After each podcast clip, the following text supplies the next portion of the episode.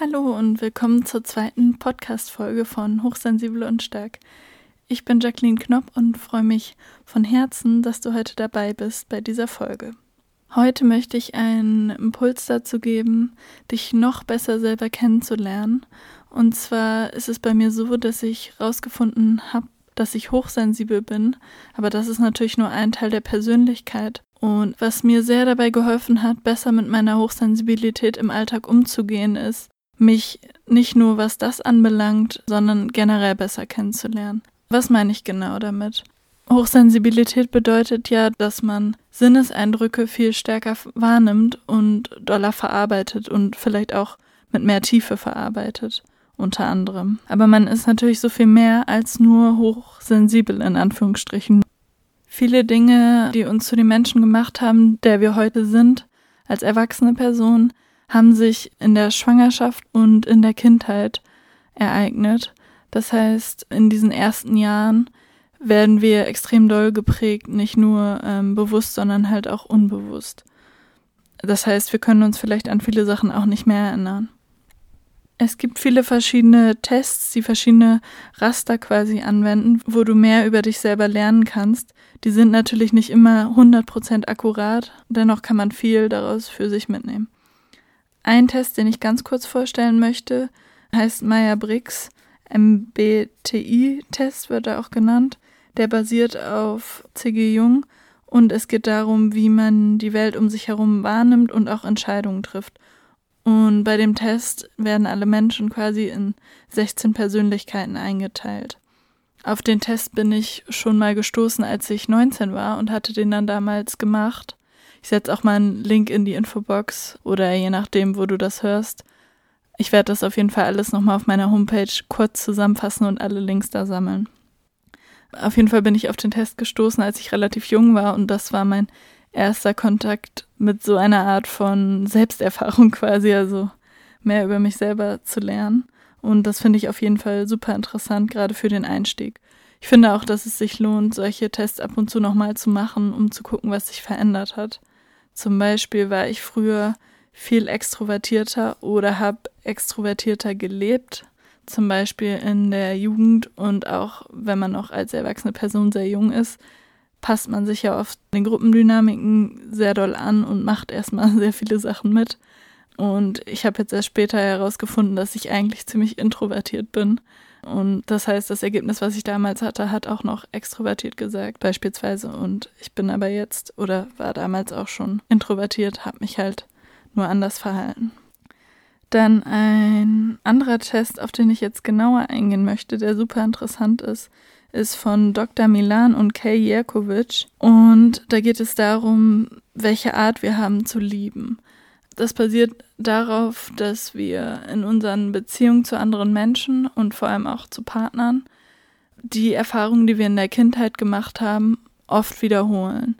Weil wir wachsen auf und machen bestimmte Erfahrungen und lernen halt von unseren Eltern. Das sind Vorbilder für uns. Deswegen ähm, lernen wir halt, wie man quasi liebt und leben das so auch oft, wenn wir erwachsen sind. Das sind fünf verschiedene Typen, die sie rausgefunden haben und die würde ich jetzt einmal gerne ein bisschen detaillierter vorstellen, weil ich die fünf Typen sehr interessant finde und auch relativ passend. Also ich konnte viele Menschen aus meinem Umfeld und auch mich selber in den Typen wiederfinden. Deswegen ist das hoffentlich auch interessant für dich.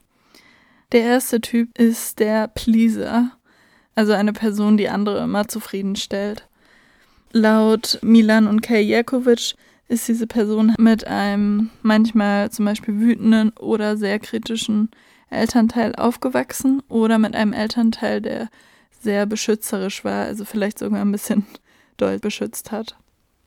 Normalerweise ist es ja so, dass sich die Eltern um die Kinder kümmern und bei dem Pleaser war das halt in der Kindheit so, dass es andersrum war, dass er immer dem ein Elternteil Zeit und auch die Bedürfnisse abgelesen hat quasi und der Person Geborgenheit gegeben hat, also das, was eigentlich andersrum geschehen sollte.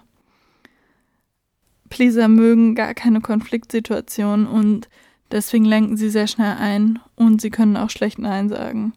Sie lesen halt Stimmung von anderen Menschen ab und versuchen, alle glücklich zu machen. Und das ist auch ein Grund, wo es dann vielleicht wieder eine Übereinstimmung mit Hochsensiblen gibt. Beziehungsweise ich glaube, dass wenn man halt sehr sensibel ist, man noch schneller die Stimmung von anderen Leuten abliest. Und wenn es halt so richtig Streit oder Stress gibt, dann haben sie halt eher so einen Fluchtmechanismus. Das heißt, dann würden sie eher aus Beziehungen fliehen. Sie versuchen also insgesamt allen alles immer recht zu machen, auch wenn das unrealistisch ist und das ist halt quasi ihr Ziel. Für Pleaser ist es also eine Herausforderung, gesunde Grenzen zu setzen und sie fokussieren sich auf die Wünsche und Bedürfnisse von anderen, wie in der Kindheit von ihrem einen Elternteil, und nicht auf die Bedürfnisse und Wünsche von sich selbst. Als erwachsene Person ist es dann für gesunde und stabile Beziehungen ebenso, dass es wichtig ist oder dass die Lernaufgabe ist, ehrlich über seine eigenen Gefühle zu sein also zu sich und natürlich auch zu anderen, und nicht das zu machen, was andere von einem erwarten. Ich gehe gerne mal in einer anderen Podcast-Folge, vielleicht schon nächste Woche darauf ein, also auf das Thema Grenzen setzen. Aber ähm, ja, das war jetzt erstmal die erste Art zu lieben, und zwar The Pleaser. Ich denke, daran sieht man schon sehr gut, dass sich ähm, viele Sachen überschneiden von ähm, Hochsensibilität und eben Arten zu lieben quasi.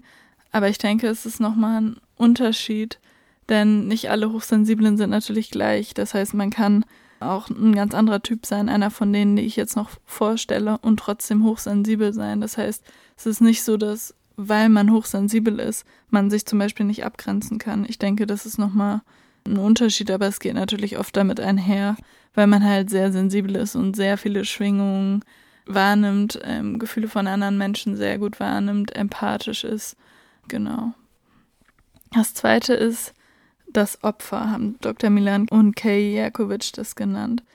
Das ja, wächst in einem chaotischen Zuhause auf und um halt zu überleben, ist es sehr folgsam und fügsam und versucht auch unauffällig zu sein und halt keine Aufmerksamkeit auf sich zu ziehen weil ein Elternteil oder beide ja oft wütend sind oder auch ähm, gewaltbereit. Und deswegen lernt das Kind halt, sich zu verstecken und leise zu sein. Und da die Wirklichkeit auch sehr schmerzhaft ist, versucht das Kind dann halt auch oder flüchtet dann manchmal in die Welt der Imagination. Also stellt sich gerne, ja, schöne Sachen vor und hat eine große Fantasie.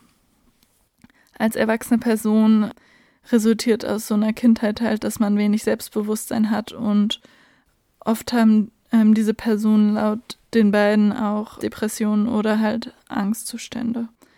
Sie heiraten auch oft Controllers, also Kontrollierer, die stelle ich noch später vor, weil die ihren Eltern in der Kindheit ähnlich sind. Sie können sich sehr gut anpassen und so go with the flow, also einfach mitmachen. Und wenn es mal keinen Konflikt gibt, dann fühlen sie sich auch so ein bisschen unwohl, weil sie schon darauf warten, dass wieder irgendwas passiert, weil das halt auch kein wirklich natürlicher Zustand für sie ist. Wenn sie erwachsen sind für gesunde Beziehungen, ist es für sie die Lernaufgabe, halt Selbstliebe zu lernen und sich für sich selber einzusetzen und eben auch Grenzen zu setzen. Der dritte Typ ist der Controller, also eine Person, die andere kontrolliert. Oder sich selber. Oder beides. In der Kindheit gab es halt nicht besonders viel Schutz. Und darum äh, ist es bei der Person so, dass sie ja sich dann halt quasi hart gemacht hat, in Anführungsstrichen, und für sich selber eingesetzt hat und für sich selber gesorgt hat. Ähm, für sie ist es wichtig oder ihn immer, also zu jeder Zeit die Kontrolle zu haben und halt diese Verletzlichkeit, die in der Kindheit erlebt wurde, zu vermeiden. Und die Kontrolle zu haben bedeutet auch halt so gefühlte negative Gefühle wie Angst, äh, wenn jemand einen lächerlich macht oder halt Hilflosigkeit zu vermeiden. Und dazu nutzen Controller halt ähm, Wut, um halt die Kontrolle zu behalten.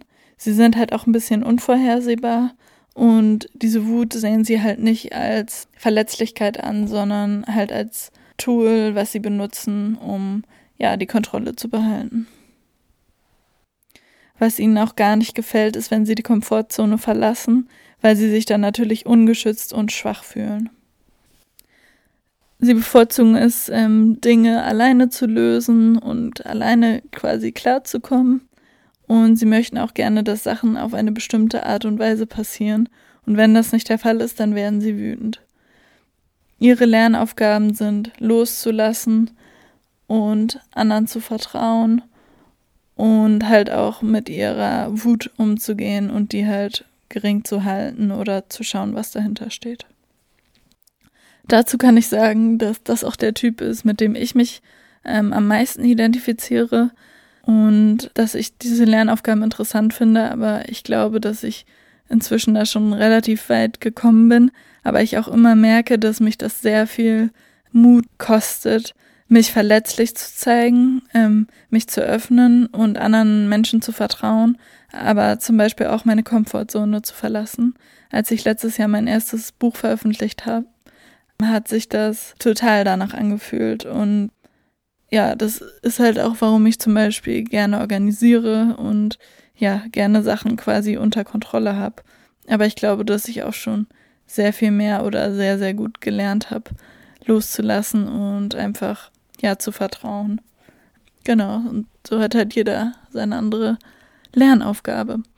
Dann der Typ 4 ist der oder die Unentschlossene hatte in der Kindheit einen Elternteil, der sehr unvorhersehbar war, also auch quasi unzuverlässig, vielleicht viel am Reisen nicht da oder halt emotional nicht verfügbar. Und für den Elternteil war das halt keine wirkliche Priorität, sich um das Kind zu kümmern und sich um die Bedürfnisse zu kümmern. Und darum haben halt Unentschlossene eine sehr tief sitzende Angst natürlich vor diesem Verlassen werden, verlassen sein, im Stich lassen. Wenn der Elternteil dann mal ähm, Aufmerksamkeit geben wollte, war halt der oder die Unentschlossene auch ja wütend oder müde und konnte das dann halt auch gar nicht mehr empfangen. Als Erwachsene versuchen Unentschlossene diese Liebe zu finden, die halt konsistent ist, also immer da ist, die sie halt als Kinder nicht hatten. Und deswegen idealisieren sie auch neue Beziehungen.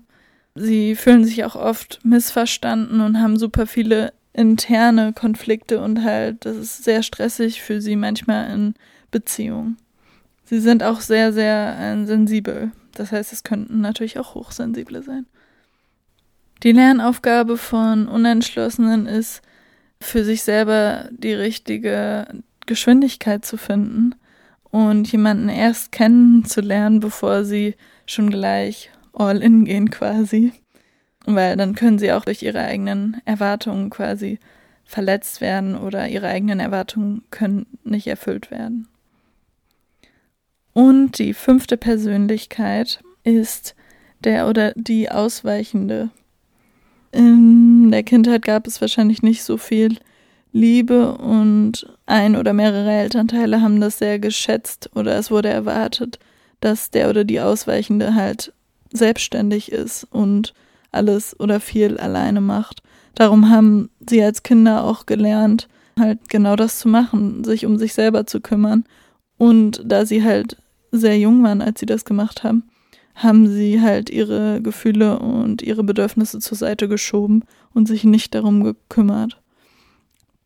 Als Erwachsene brauchen Ausweichende sehr viel ja, Platz und Raum für sich selbst und sie verlassen sich eher auf die Logik und nicht auf die Emotionen und sind davon eher ähm, auf eine Art auch abgeschnitten. Und sie fühlen sich unwohl, wenn Leute um sie herum große Stimmungsschwankungen haben. Und die Lernaufgabe von Ausweichenden ist, sich zu öffnen und ihre eigenen Emotionen ähm, ehrlich auszudrücken und anderen halt mitzuteilen.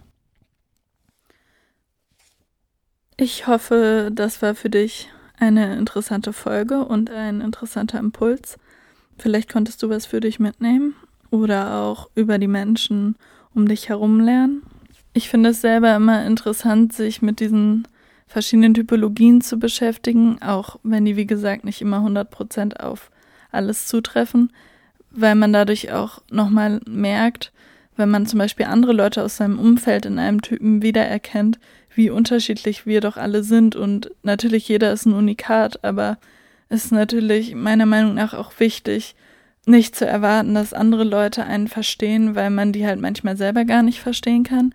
Jeder läuft ja irgendwie durchs Leben fast wie mit so einer Brille auf quasi und sieht halt die Sachen, die er sehen möchte und ist halt so, wie er in seiner Kindheit geprägt wurde, wie er aufgewachsen ist und wie er einfach auf die Welt gekommen ist und schon immer war quasi. Und ähm, mir hilft das auch sehr, mehr über mich und andere Menschen zu lernen, ähm, um dann halt mehr Verständnis für die Andersartigkeit von anderen Menschen aufzubringen. Denn Hochsensible beispielsweise sind ja sehr sensibel, aber ich weiß auch, dass man auch mal zu hören bekommt, stell dich nicht so an oder was soll das denn, äh, warum bist du so emotional, warum bist du so weinerlich, wenn ähm, ja andere Menschen halt kein Verständnis dafür haben, aber dafür hat man vielleicht selber dann als hochsensible Person auch kein Verständnis, wie Menschen quasi egoistisch oder ja, scheinbar egoistisch oder sich halt unempathisch verhalten können. Deswegen finde ich das immer wichtig, quasi beide Seiten zu sehen. Und dass es halt auch eben so ist, dass jeder das Beste versucht, was er gerade kann. Ähm, und jeder halt aus einer anderen Familie kommt, eine andere Kindheit hatte und generell andere Erfahrungen in seinem Leben gemacht hat und sich so gut und richtig verhält, wie er es halt eben gerade weiß. Genau, dann hoffe ich, dass die Folge für dich interessant war und ich freue mich natürlich, wenn du mir ein Feedback geben möchtest oder Fragen hast. Gerne auf YouTube unter dem Video. Und ja, dann wünsche ich dir eine wundervolle Woche und bis nächstes Mal. Tschüss.